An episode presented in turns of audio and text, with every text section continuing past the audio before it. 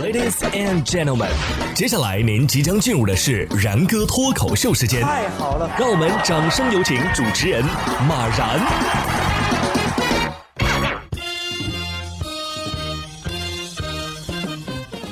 然哥说新闻，新闻脱口秀，各位听众大家好，我是然哥。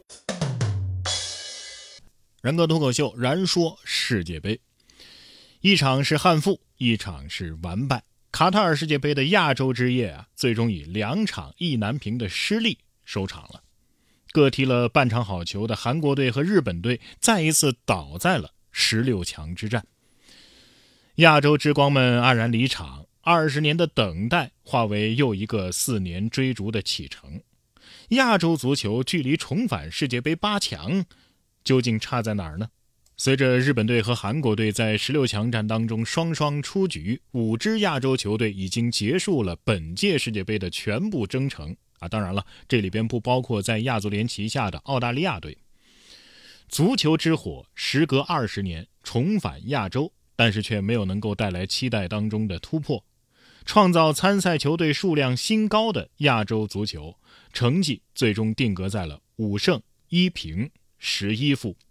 除了日韩两队之外，东道主卡塔尔、沙特阿拉伯和伊朗都是止步于小组赛。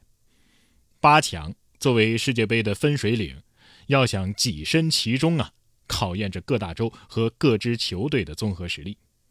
朝鲜队曾经在一九六六年的世界杯闯入过八强，但是当时啊，仍然实行的是十六支球队的赛制。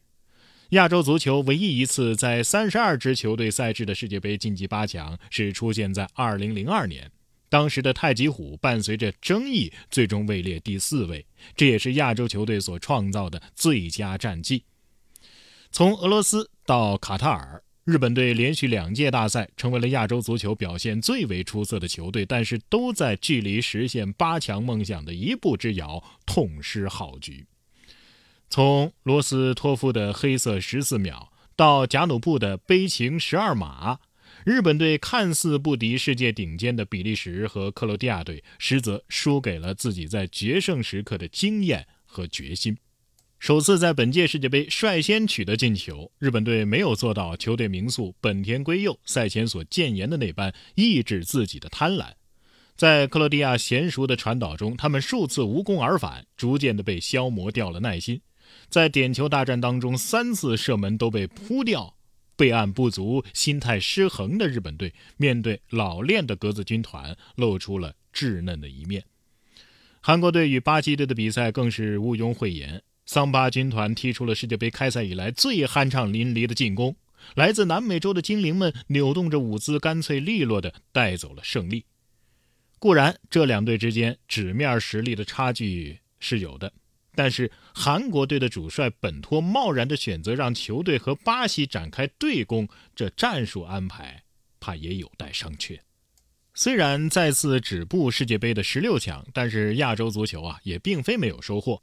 面对克罗地亚，败给了决战决胜的心理；挑战巴西，则是难以逾越整体实力的差距。这两场失利给亚洲足球带来了宝贵的教训。想要一跃成为强队。仅凭鬼斧神工的技战术和引以为傲的坚强意志是无法弥补的，底蕴和经验也同样重要。点球大战当中不敌克罗地亚队，日本队第四次倒在了世界杯十六强之战。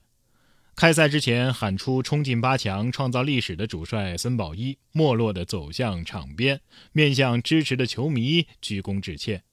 不过他和麾下的这支蓝武士军团却足以。挺起胸膛离开赛场，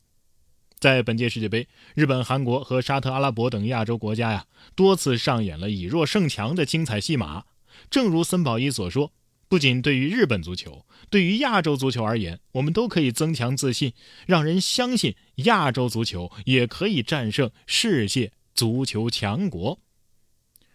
世界杯开幕后短短二十四小时之内，新科亚洲杯冠军卡塔尔、亚洲排名第一的球队伊朗队都接连不敌对手。当外界对亚洲足球的前景持悲观态度的时候，沙特阿拉伯和日本用两场惊天动地的逆转，分别战胜了世界冠军阿根廷和德国，也一转亚洲足球的颓势。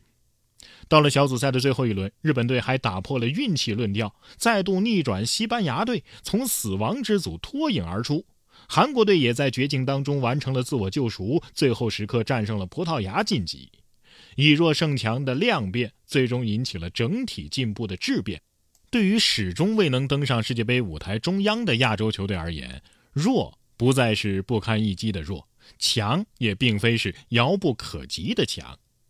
告别卡塔尔世界杯的赛场前，森保一将日本队的队员聚集于身边，充满激情地发表了最后的感言。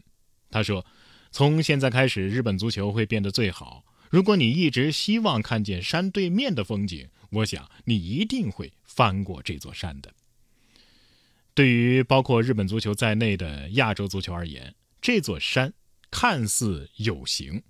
从远及近来看。是亚洲球队二十年都无缘世界杯的八强，是整个二十世纪在世界杯赛场仅剩了四场的惨淡战绩，也是始终无法步入世界足坛中央的边缘境遇。这座山也更似无形，从远及近来看，它是亚洲足球赶超世界一流所面临的瓶颈。从相较于欧美足球处于技战术体能的全面落后，到卡塔尔世界杯在亚洲球队上看到顶级强队打法的影子，距离突破可能就只差那么一层窗户纸。这座山曾经是遥不可及的目标，但如今啊，更像是振奋人心的精神指引。